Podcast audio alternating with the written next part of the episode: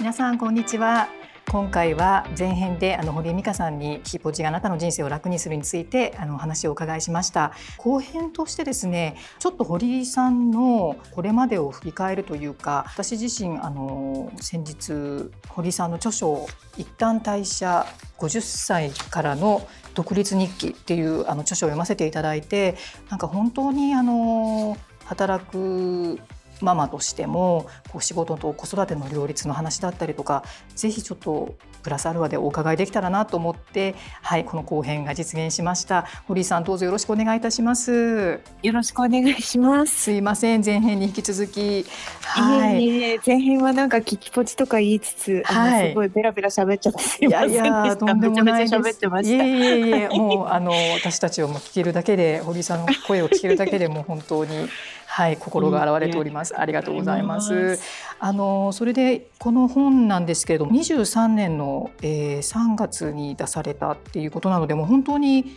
今年に入って、はい、あの出されたばかりの、ね、はい、著書ということで、はい、これを書かれた経緯というか出そうと思われたきっかけというのは何だったんでしょうか？これもですねあの辞めるって、えっと、会社員時代にそのなんか、えっと、ニュースが出た時にすぐなんか出版社さんから何社かお話が来て、こんな話って書いてみませんか？というので、でえーと、医者さんとそのなんか1年間の日記みたいに書いていただけませんか？というので、はい、あの書いた感じです。はい、フリーランスの1年間を綴ったっていう感じですかね。でも、はい、あの私あのままさにその退社される日のエピソードだったりとかなんかちょっと本当に涙ぐんでしまいました。ありがとうございます。あの同期の方とかとのやり取りとか、はいはいはい、あのね、もうそんなに聞く力もあってインタビュー力もあってそして文才までと思ってもう本当に感激したんですけれども、あのでもやはりああいう表現力とかあの、そのその堀さんの本を読んでてすごく読書家でいらっしゃったんだなっていう印象もあったりとかあのどうやってその文才力を磨かれたんだろうって。はいいやいやいや、はい、あの文才力は全然なくて本当に、えっと、そのエッセイを書く前までは50になるまで、はい、子供の連絡帳の長文ぐらいしか書いたことないですよね。えー、そうなんですね。本当。だって普段なんか普通にお仕事してるとそんなねなんか日記とか書いて箇条書きで悪口とか愚痴は書いてましたけど、えー、そんな長文で書いて自分のことを書くなんてなかったので、えー、なんかそうですね。ただ何でしょう。やっぱ書くことによってすごく整理されるんだなっていうのは分かりました。なるほど。うん、気持ちがこうぼんやりしてて、あ、もう嫌だ、これな、本当に嫌っていうのを書くことによってどうして嫌だったのかとか、うん、そこに何があったのかっていうのをすごく深く考えるんですよね。だから、書くことっていいことなんだなっていうのはすごい、今書いてらっしゃらない方たちに書いてみるとすごいいいよっていうのは言ったりしてます。そうですよね。まあ、あの読者もですね、最近そのマイノートを書くとか、えー、なんかやっぱ書くブームがちょっと来てるような気がするんですよね。そうそうそうはい。なんかやっぱり普段やっぱり自分が感じたこととかをこれどういうことなんだろうってこうまとめて、ね、日記にして書くとかっていうの本当大事だなって思うんですけれども会社についてということで、まあ、50歳からのその独立ということで私もちょっともう本当に目の前にその50歳っていうのが来てるんですけれどもようこそ あのなんて言うんでしょうこんなにこう俯瞰で会社人生について考えたことがなかったなっていうのが一つの気づきだったんですけれども。ええ。堀井さんの本を読んでてそっかあと10年ぐらいなんだなって思うと、うん、なんか今までのこれまででよかったんだろうかみたいな あの反省もいろいろあったりとかしてあの、はい、なんかやはりこう50歳からの自分についてのプランみたいなものは以前からお持ちだったりしたんでしょうか？いや全くなかったですよね。ただ子供がいて、うん、こう節目節目っていうのはもちろんあったのでここで大学行くんだろうとかここで何とかするんだろうみたいな。それに合わせて自分もじゃあここからちょっと働き方あのしっかりやってみようとか、うん、とうん、ここはこうしようみたいな。なんか5年単位10年単位っていう会社員時代とか子供が小さい頃はなんとなくやっぱ計画しないとあのダメだったので、うん、それに基づいてそれに近づけるようにやってましたけど子供が巣立ってしまってからはすごくもう自分のもう人生みたいになってもうそうなるとなんか10年後どうしようとかっていうのは今あんまりもう考えてなくて、うん、で多分会社員のその50を目の前にした時に、えーと、すごく会社員としてあの全うする添い遂げるっていうのもとてもあの貴重な人生とか時間の使い方だと思うし、うん、人それぞれなんですけれどもなんかすごく霧のいい50っていう数字だったしあと周りでですねなんか最近すごくまた多いんですけど私の先輩たちがみんな50ぐらいを機に違う仕事に転職してる仲のいい先輩が何人かいて、はい、そのなんか記憶がですね ちょっとちらついてあれ？私もそうしてみようかなみたいな。あのなんかやっぱ考えるあのある一個のポイントですよねこの50歳とかっていうところってね。そうですね全く、うん、全く何も考えてなかったです私。あのもう私も考えてなかったですよ。いやで、はい、あのやっぱり思ったのはあのその20代の早いうちにもあの結婚出産をされてで今子育て一段落っていうことでもお子さんねあの立派に成人されてっていうような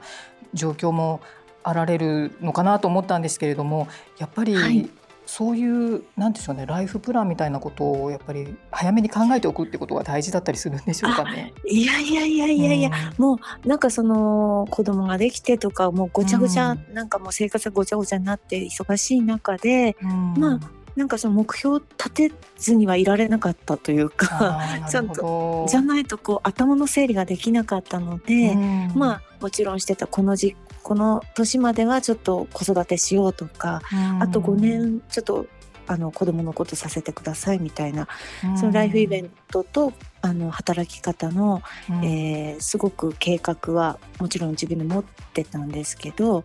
そうですね。なんか常に常にそうやってうまく計画通りに来たわけでもないですし、うん、そうですね。あの子育てとの両立っていうところではあのみんなリスナーの人たちも、はい、あのすごくあの関心があることだと思うんですけれども、えー、働きながらのやっぱり2人のお子さんの子育てっていかがでしたか、えー、あなんか、うん楽しかもちろん楽しかったですしあっという間でしたけど、うん、まあまあ休む時間はなかったですよね。そうですよね。はいそうですね、うん、ただちょっと私の時代がやっぱり二十何何年っていうそのちょっと前なので、今もう娘も28とかなので、時代がもう全然違うんですよね。あの今みたいなこういろんなシステムもなかったですし制度もなかった、イクメンとかっていう言葉もなかったのでだから今はもう本当にいろんな制度とかいろんなものを活用して、うん、あのとにかく自分が休むとかちょっと休息するとかほっと一息つくみたいなところを、うん、なんて言うんでしょう。取り入れる覚悟を持った方がいい。休む覚悟みたいなのをちゃんとした方がいいかなと思いますね。そうですね。なかなかこう、まあ、私もあの今中学生の息子がいるんですけれどもただもう本当にあっという間に育ってしまってでも振り返ってみると、えー、なんだろう、なんか息子と過ごした時間ってそんなになかったんじゃないかっていうなんか感じになってしまってこれでよかったんだろうか、はてみたいなもうもはや今もう思春期みたいな感じになっていて。はい。えー、振り返るとそんな反省ばっかりなんですけれども、えー、まあ、でも著書の最後にもね娘さんのメッセージがあの書かれてましたけれどもああいうふうに言ってもらえるとあの、えー、本当に救われますよね。なんかちゃんとお母さんの背中を見てあの働いてるね、ねお母さんの背中を見てっていう感じのあの音書きが書かれてたんですけれども。な結局、うん、外にいる自分がすごいあのいろんなものをまとってちゃんと人に見られるような自分であり続けてるんですけれども、うん、一番その自分を見てるのって子供たちじゃないですか、はい、イライラしてたりとか、うん、あこんな暴言吐くんだとか、一番自分のなんか嫌な部分を見せてるのって子供たちにだと思うので、やっぱ子供たちが一番分かってますよね私のことをね。えー、え思春期とかそういう反抗期とかそういうのはありましたか？あなんかうん短かったですけど普通にありましたよ。あはい。なるほど。ええまあ今直面しているものについ聞いちゃ 聞いちゃいました。いやいやいやいやもう普通にありました、ありました。うんはい。うんはいでもそうですねあの戻ってきました。は い戻ってきました。そうですか。はい。はい、著書を読んでてすごい素敵だなと思ったのがずっとヒールを履いているっていうふうに書かれてたんですけど、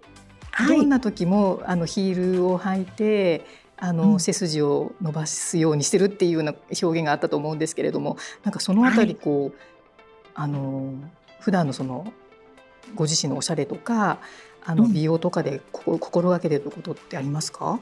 いやもう本当美容はもうずさんというか、もうメイクしたまま今でも寝ちゃうし。なんかソファーで寝ちゃうしっていう感じなんですよね。多分なんかしょそこにも書いたんですけど多分全部に気を使うとやっぱ忙しいから私たちってなかなかできないし金銭面でもなんかネイルもやって何もやって全部やってみたいなことってなかなかねファッションもみたいなはい完璧になってないんですけど、よ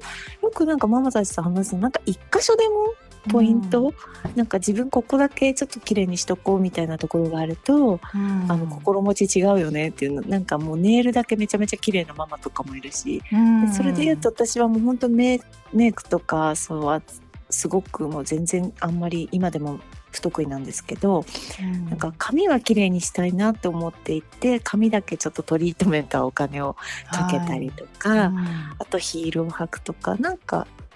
そうですね一個二個自分でここだけやっとこうかなみたいなのはうんやるとテンションが上がりますね。いやーなんかハッとしました。あのーもう昔はあのヒール好きだったのにもうもはやもう履けない足になってしまったっていうのを最近気づきまして。わかりますよわかり私も最近なんかペタンコもいいなと思って。えええはいはい。えねえいや本当にその髪には手をかけるとかっていうそのなんかメリハリっていうかその自分のね注意のメリハリの仕方とかも本当に参考になったんですけれどもリーの読者まあ40 30代40代多いんですけれどえも。ええええー、と何かちょっと最後にメッセージをいただけたらと思うんですけれど。今多分一番忙しい私のことを考えても一番忙しい時だと思うんですよね。なんか自分のこと以外のところにもう頭がいっぱいになっちゃってたりとか仕事も子育ても自分の生活もそうだと思うんですけどちゃんと自分のこう休息する時間を意識してなんか撮るって素敵だなってなんか必ず映画は1ヶ月に1回行こうとかはい。お茶は必ずしようとかなんかそんなのを決めてもいいと思いますしあとなんか多分3040私今50なんですけど、えっと60の先輩とか70の先輩でもすっごい私大好きな素敵な先輩がたくさんいてなんか先輩を見てるとあいつでもスタートできるなとか、いつでもなんか始められるなってもう本当70近い先輩も今新しいことを取材していて いろいろ海外に行かれてたりとかしてていつでもなんか体が健康であればいろんなことできるなと思っているのでそうですね。あの一旦今大変かと思いますが明るい未来はいつでも待ってますって感じです。はい。はい、ありがとうございます。ありがとうごいざいます。聞きたいこともまだまだあったあるんですけれども、もうちょっとはい取り留めがなく、あのねあのただ朗読会とかそういうあのボランティアのお話とかもすごく、あのああ嬉しいです、はいあのどんどん挑戦されていかれているようなその姿に本当にこうちょっとあの何度か読み返して元気もらいたいなっていうふうにあの思思いました。ありがとうございます。ありがとうございはいます。はい、では今日は本当にありがとうございました。ありがとうございました。はい、ではまたぜひぜひあのリーに登場いただけたらと思います。ありがとうございぜます。ひです。お願いいたします。はい、どうも失礼いたします。失礼いたします。はい、あのね、もう前編後編に分けて堀井さんに素敵な話をお伺いできたんですけれども、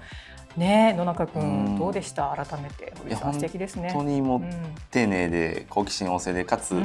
ね、質問にも的確に答えてくれてい本てそうなんですよ。なんかずっと僕は基本的に今回は聞いていたんですけれども、えまあ、ずっとねポッドキャスト聞いてるようなえ感じで ずっといつものあの堀井さんのね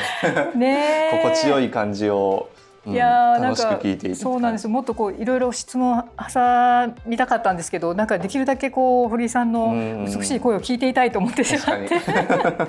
であのちょっと堀井さんからもお知らせがあのあったというかあのね、ね、ぜひ朗読会のお知らせが。えっとフリーになられてからも堀井さんが個人の朗読会をされているということで、まあ、今年夏には3回目を秋田でされたんですけれども次4回目が2024年の7月20日土曜日に4回目の朗読会が東京上野の文化会館にて行われるそうです。ぜひチェックしてみてください。私もラジオ楽しみにこれからも聞いていきたいと思います。はい。じゃあえっ、ー、と今日は以上になります。ありがとうございました。ありがとうございました。